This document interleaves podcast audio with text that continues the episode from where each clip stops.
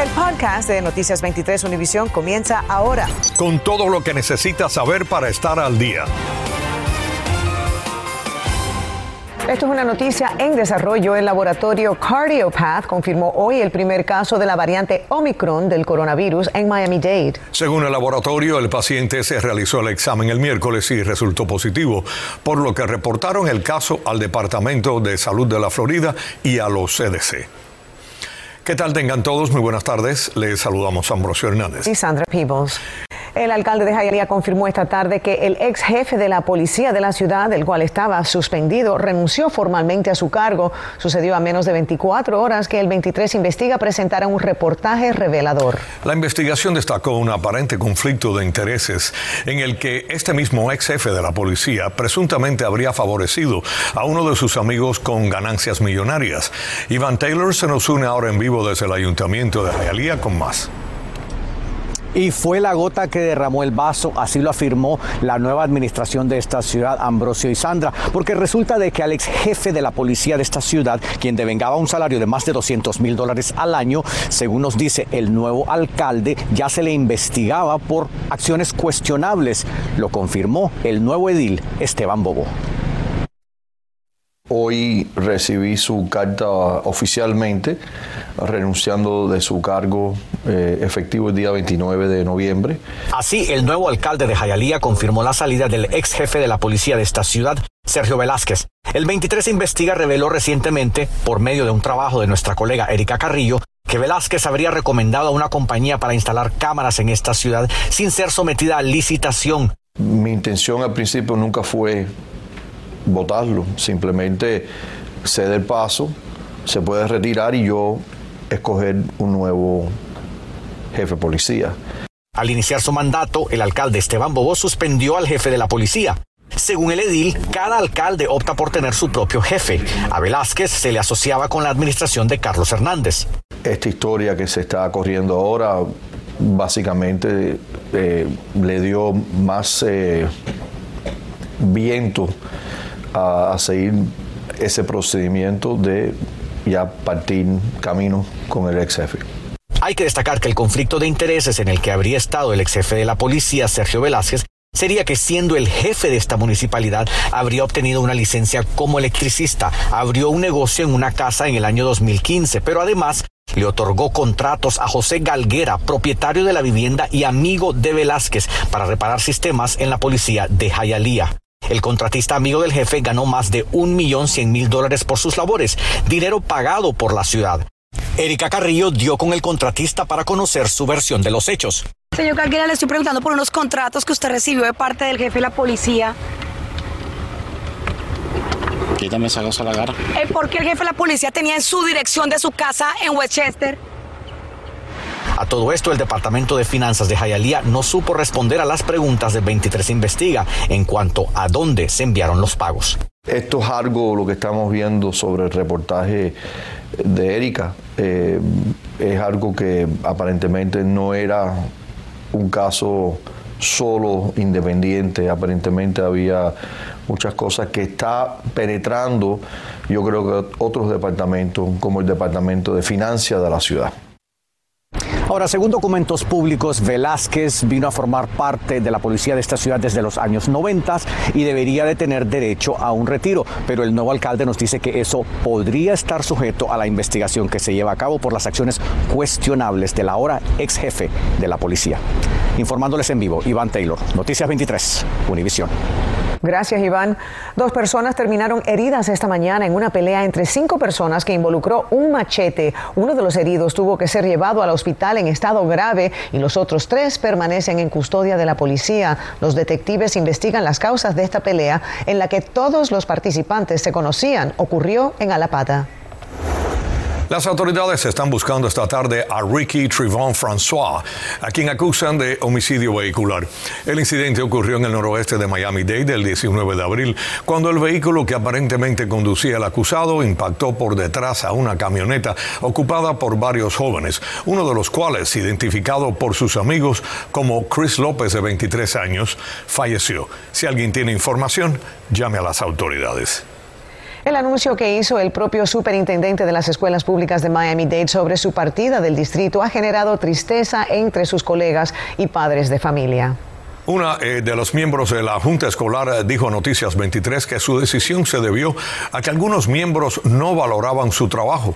Jenny Padura obtuvo reacciones de otros de sus colegas y nos dice lo que se sabe sobre su reemplazo. Durante una ceremonia donde se anunció la construcción de un nuevo colegio, Alberto Carvalho se refirió a las declaraciones que hizo este jueves la miembro de la Junta Escolar, Marta Pérez, sobre su partida. Parte de esta función, de esta posición, involucra comentarios y críticas, pero la razón y la decisión es mía. Pérez dijo a Noticias 23 que las críticas que recibió contribuyeron a su decisión de marcharse a Los Ángeles, el segundo distrito escolar más grande del país han puesto más trabajo de lo debido, lo critican. Llega el momento que el superintendente dice, si no me aprecian aquí, pues eh, busco en otro lugar. No creo que hay ninguna verdad en que alguien empujó al señor el superintendente Carvalho a, a tomar esta decisión. Carvalho tiene contrato hasta el 2023. Encontrar un reemplazo a su altura no será tarea fácil, según sus colegas. La directora de la Junta Escolar, la presidente, tendrá que negociar su contrato, cual él tiene que avisarnos por 90 días que ya se va. Y también los próximos pasos serían, eh, me imagino, una reunión de la Junta Escolar para decidir quién va a ser el interino eh, hasta la búsqueda de un nuevo superintendente. El enfoque no debe ser en ninguna persona en este momento. Eh, para mí el enfoque tiene que estar en el proceso. Por su parte, Carvalho dijo que Miami siempre tendrá un lugar importante en su corazón. Voy a extrañar de una forma muy dura la relación que tengo con todas las entidades de nuestra comunidad. Entre los logros de Alberto Carvalho definitivamente está el hecho de que cuando él asumió en el 2008 el porcentaje de graduados en el distrito escolar era de menos del 60%, hoy en día es más del 91%. En el noroeste de Miami-Dade, Jenny Padura, Noticias 23, Univisión. El aumento en los precios del gas natural tendrá un efecto en las cuentas de electricidad del próximo mes. La FPL recibió luz verde del Estado para incrementar por segunda vez en el año los recibos de luz a partir de enero de 2022. María Alesia Sosa nos dice cuánto. Prepara el bolsillo porque a partir de enero la cuenta de electricidad le llegará un poco más cara. Esta semana la Comisión de Servicios del Estado aprobó un aumento en las tarifas de FPL, alegando el incremento en los precios de combustibles fósiles que hacen funcionar sus plantas generadoras de energía. Horrible habrá que esperar a llegar el momento a ver qué tal. Los costos de vida, los costos de renta siguen subiendo y ahora con un costo adicional de la FPL para la canasta familiar va a ser bastante problemático. No se trata de un déjà vu. En octubre la comisión aprobó otro aumento en las tarifas de la FPL como parte de un plan de ajuste de cuatro años de la compañía. Solo ese aumento iba a significar que en 2025 el hogar promedio pagaría 18% más, pero ahora hay que sumarle el nuevo incremento. La compañía realmente prioriza las ganancias corporativas. Activistas ven con preocupación el impacto que esto tendrá en los más vulnerables. Cuando estos precios de electricidad son injustamente altos, eh, vemos que las familias están haciendo em, concesiones entre los gastos esenciales, eh, como los alimentos, medicamentos, el cuidado de niños. FPL continúa invirtiendo en plantas de energía eficientes, así como energía solar sin embargo, los precios del gas natural continúan aumentando drásticamente. Según la compañía eléctrica, el nuevo aumento será de alrededor de 6 dólares. Sin embargo, cuando hablan de este aumento de tarifas, FPL usualmente dice que el hogar típico usa 1000 kilowatt hours um, de energía, eh, pero realmente hemos visto que el hogar típico usa mucho más. Entonces, cuando dicen que sus fracturas van a cambiar 6, 7, 8 dólares, em, realmente es mucho más de eso. Así que se calcula que un hogar promedio podría ver su cuenta 20% más cara. Sin embargo, las cuentas de FPL continuarán estando muy por debajo del promedio nacional. Más de dos tercios de la electricidad de Florida viene de combustibles fósiles, mientras que la energía solar representa solo 5%. María Alesia Sosa, Noticias 23, Univisión. Infórmate de los principales hechos del día. En el podcast de Noticias 23, Univisión.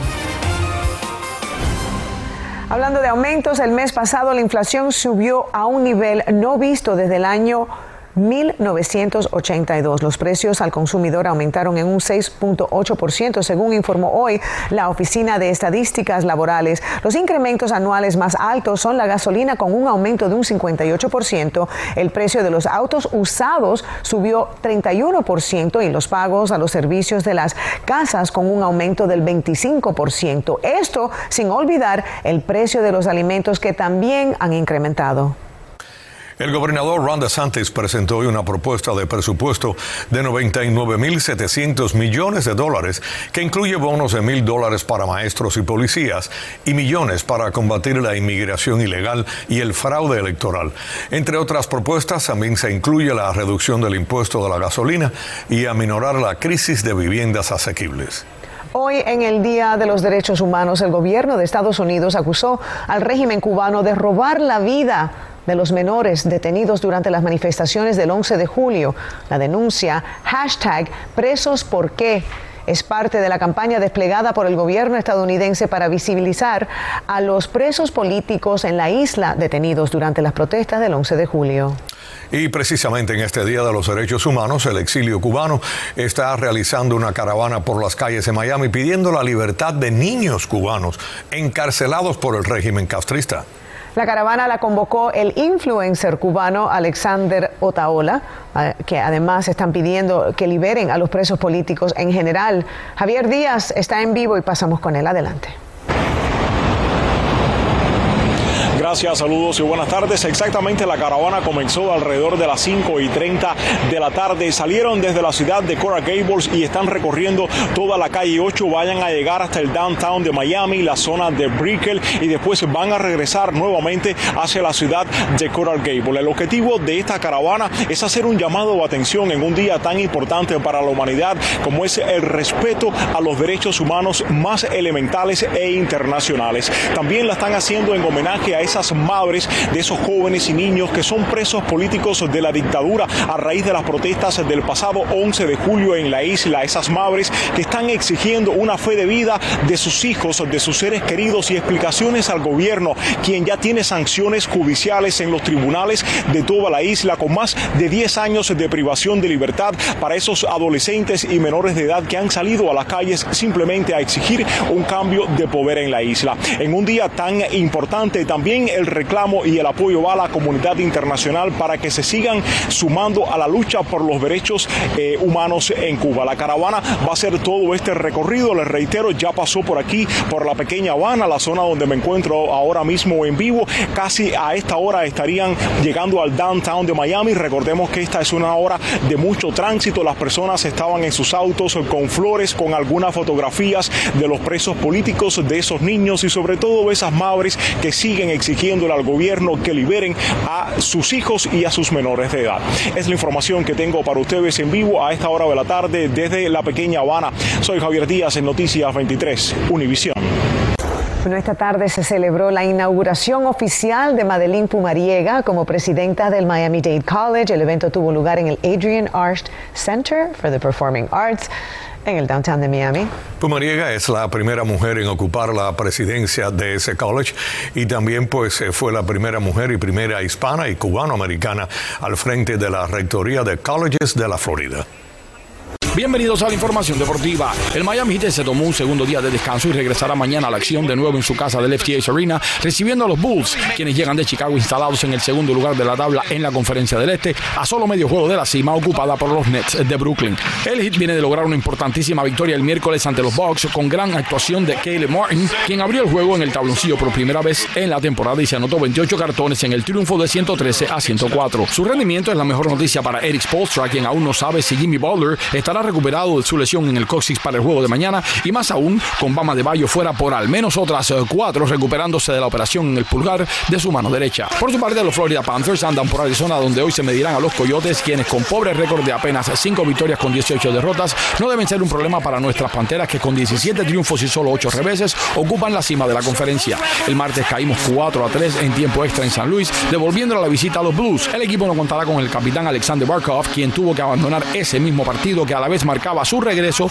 tras la lesión en la rodilla derecha el pasado 16 de noviembre. El Inter Miami dejó ir a su mejor jugador para reservar parte del dinero que pagará la penalidad que le impuso la liga tras la contratación del francés Blaise Matuidi, la cual puso al equipo por encima del límite del presupuesto reglamentario para contratar jugadores de altos salarios. Luis Morgan fue el jugador más valioso en la temporada inaugural del Inter Miami y se convirtió en un pilar por los laterales. Para compensar, ya el equipo contrató al mediocampista brasileño Jem Mota y está cerca de adquirir a su coterráneo Rafael Bella, también mediocampista. Ernesto Clavero, Deportes 23. Hoy se dieron a conocer nuevos detalles sobre John Higgins, de 19 años, acusado de planear un tiroteo masivo en la Universidad de Aeronáutica Embry-Riddle. Según la policía, Higgins publicó amenazas en las redes sociales y además le habló a un amigo sobre comprar armas, específicamente de una que se podía doblar en la mochila para llevarla a la escuela y disparar. Los agentes dijeron que Higgins vendió su camioneta y con el dinero compró el arma. Lo arrestaron ayer en Daytona Beach y la policía dice que encontró en su mochila un rifle automático, cientos de balas y cargadores. Higgins está sin derecho a fianza acusado de amenazas de matar e intento de homicidio en primer grado, entre otros cargos. El presidente de la Comisión de Miami-Dade, José Pepe Díaz, y representantes de los Marines norteamericanos compraron hoy juguetes como parte de la campaña Toys for Tots del Cuerpo de Marines, iniciada en el año 1947. Y es que juntos quieren asegurarse de que los niños de nuestra comunidad reciban un juguete durante estas Navidades. Y esas son buenas noticias. Y con esto finalizamos esta edición de Noticias 23. La verdad que me gustó mucho la historia de que están recolectando juguetes para los niños de nuestra comunidad aquí específicamente, así que gracias. Eso siempre es bueno y nos gusta terminar así con una buena noticia. Con una noticia feliz, la verdad. Acabas de escuchar el podcast de Noticias 23 Univisión. Puedes descubrir lo mejor de los podcasts de Univisión en la aplicación de Euforia o en univision.com diagonal podcasts.